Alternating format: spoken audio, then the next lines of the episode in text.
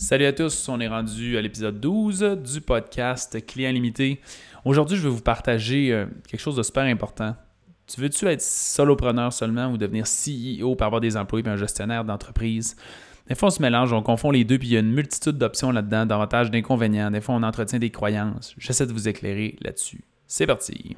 Ici, c'est possible d'atteindre n'importe quel de tes objectifs, peu importe tes ambitions. Bienvenue dans l'univers de Client Illimité.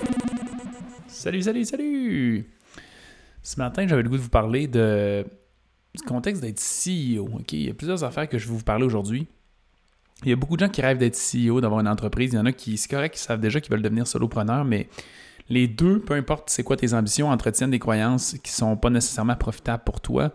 Puis mon but, c'était de réussir à les expliquer euh, aujourd'hui pour que, pour que tu sois en mesure de mieux comprendre les répercussions que ça a et les choix que tu fais.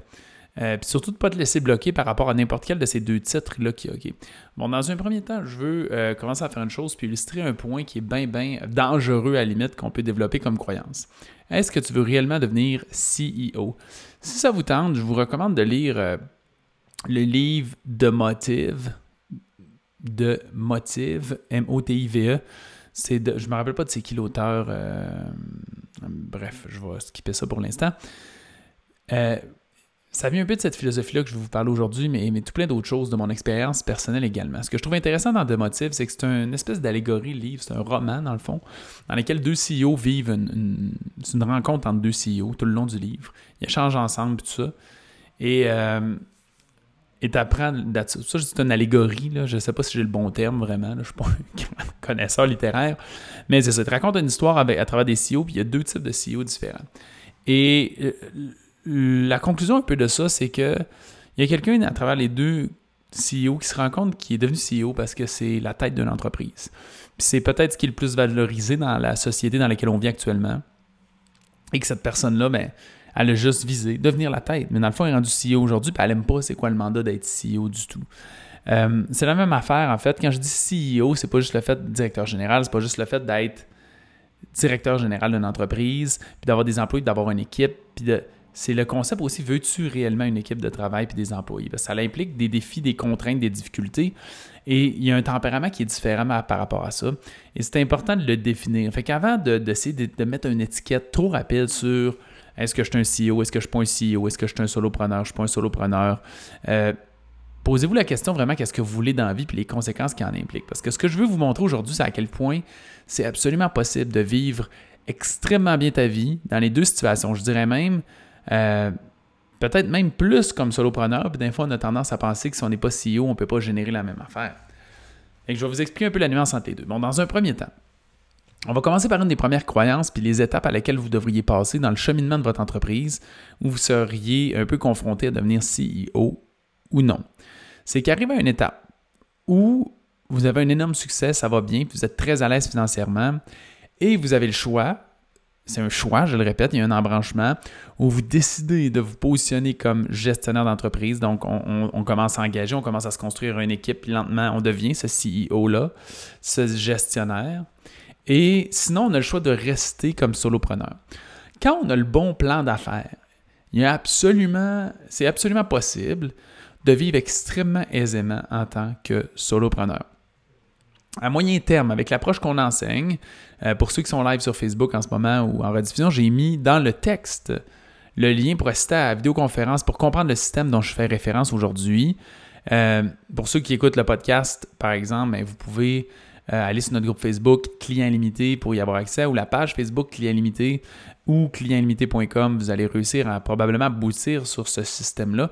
Mais quand on implante un système qui a du sens, on est capable d'aller chercher un bon 600 000 de revenus par année en tant que solopreneur. Ça peut sembler utopique, mais c'est la réalité. Puis là, je parle de vraiment salaire. Tu vas être capable de te virer ça. Donne-toi 3-4 ans, puis tu vas réussir à aller générer ce revenu-là. Pourquoi?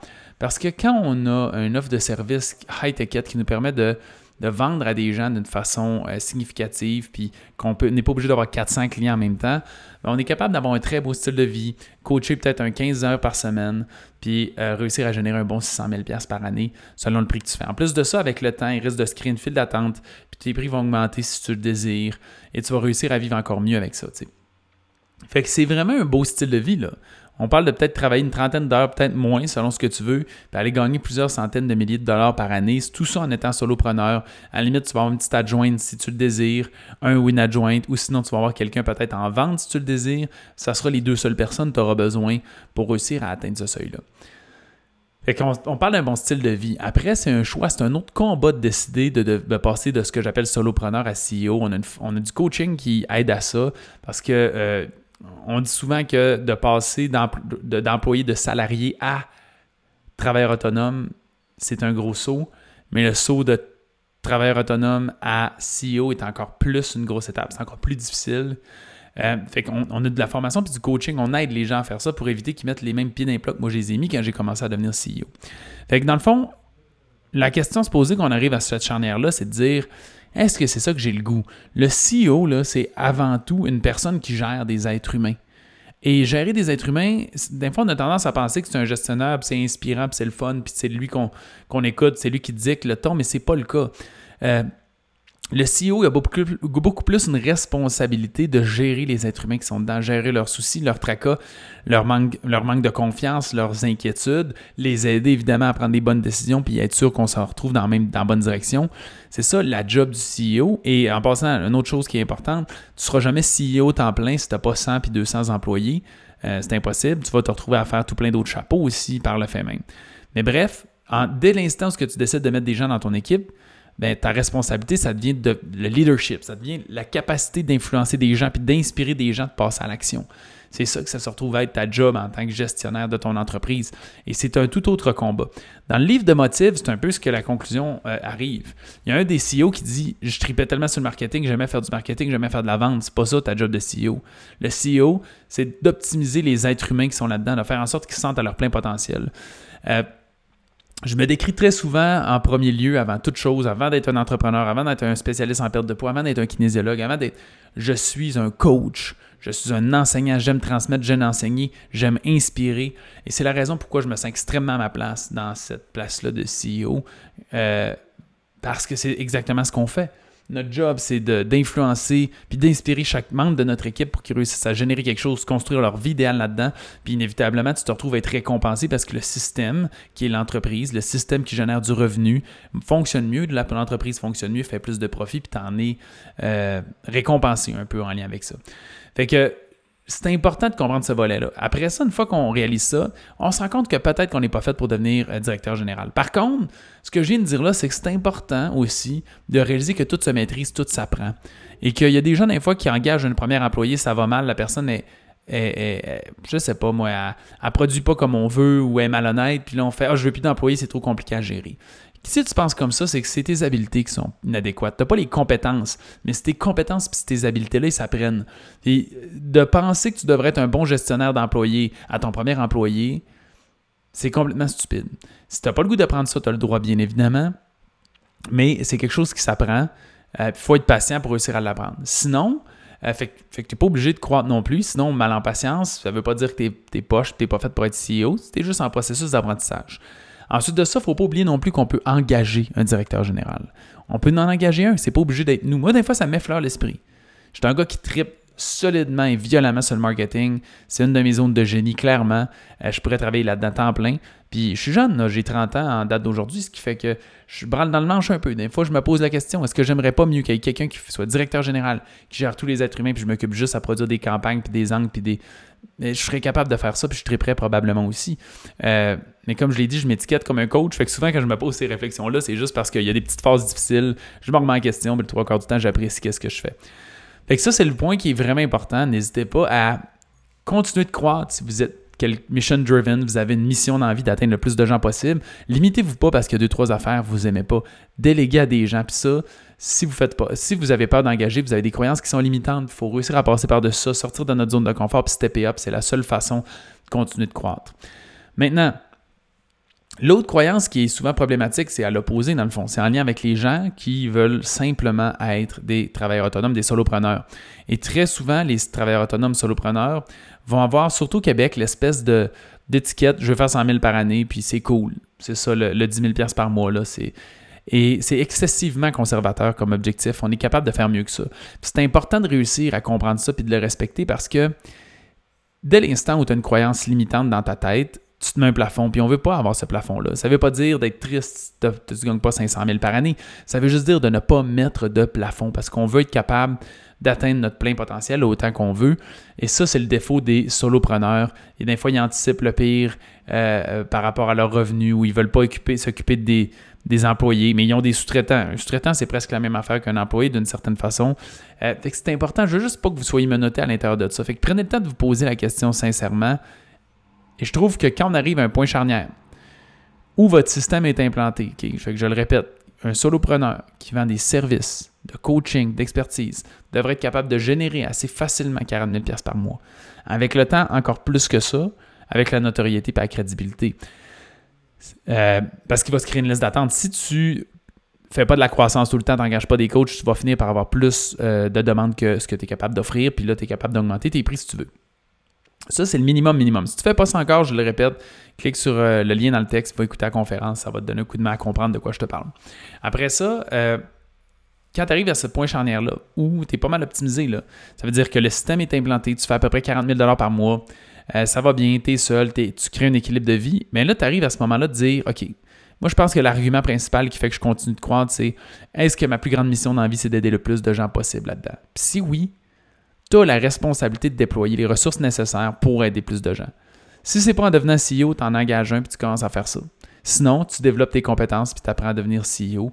Puis tu crois, tu crois, tu crois. Moi, c'est exactement ce qui est arrivé avec Révolution Santé. Il est arrivé un moment où je me suis dit, il y a trop de gens qui ont besoin d'aide pour se remettre en forme. Puis cette journée-là, ben, j'ai dit, OK, je pensais à moi, puis j'étais comme, ah, ça me tente de travailler plus. Puis j'ai décidé de m'engager. Ce que j'ai réalisé en cours de route, puis que c'est des mentors qui m'ont réalisé de faire faire, c'est que j'entretenais une croyance que quand tu es CEO ou que tu développes une entreprise et t'engages, tu es obligé de travailler plus qu'à 40 heures semaine. Euh, les premières années, j'ai travaillé comme la plupart des entrepreneurs, là, selon mes connaissances, ce qui veut dire que ce que je faisais, c'était pas idéal. Je travaillais donc trop pour si peu. J'avais peur de retourner là-dedans. Mais mes mentors m'ont dit Hey, tu sais quoi? Il est absolument possible de devenir gestionnaire d'entreprise en 35 heures par semaine. Et c'est ce que j'ai pris comme engagement de faire, puis j'ai réussi à le faire dans ce contexte-là.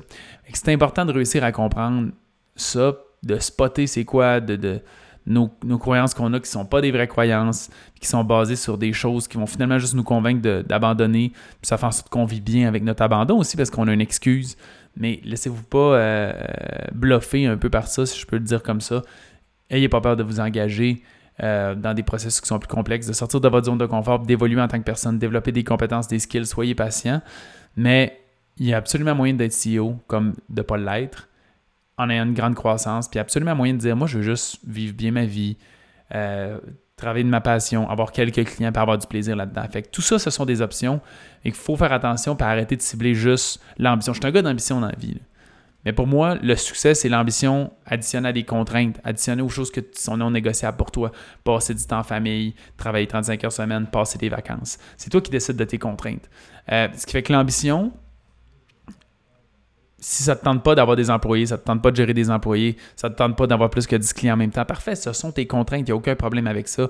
Empêche-toi pas d'avoir des limites supérieures, euh, ben, des ambitions supérieures dans le fond pour ça, mais c'est important de les avoir. Fait qu'aujourd'hui, je vous dis, faites attention de ne pas être trop ambitieux, euh, pour rien sur quelque chose qui ne vous correspond pas. Fait que définissez quelles sont vos contraintes, quels sont vos non négociables dans la vie, c'est quoi la vie optimale que vous voulez faire.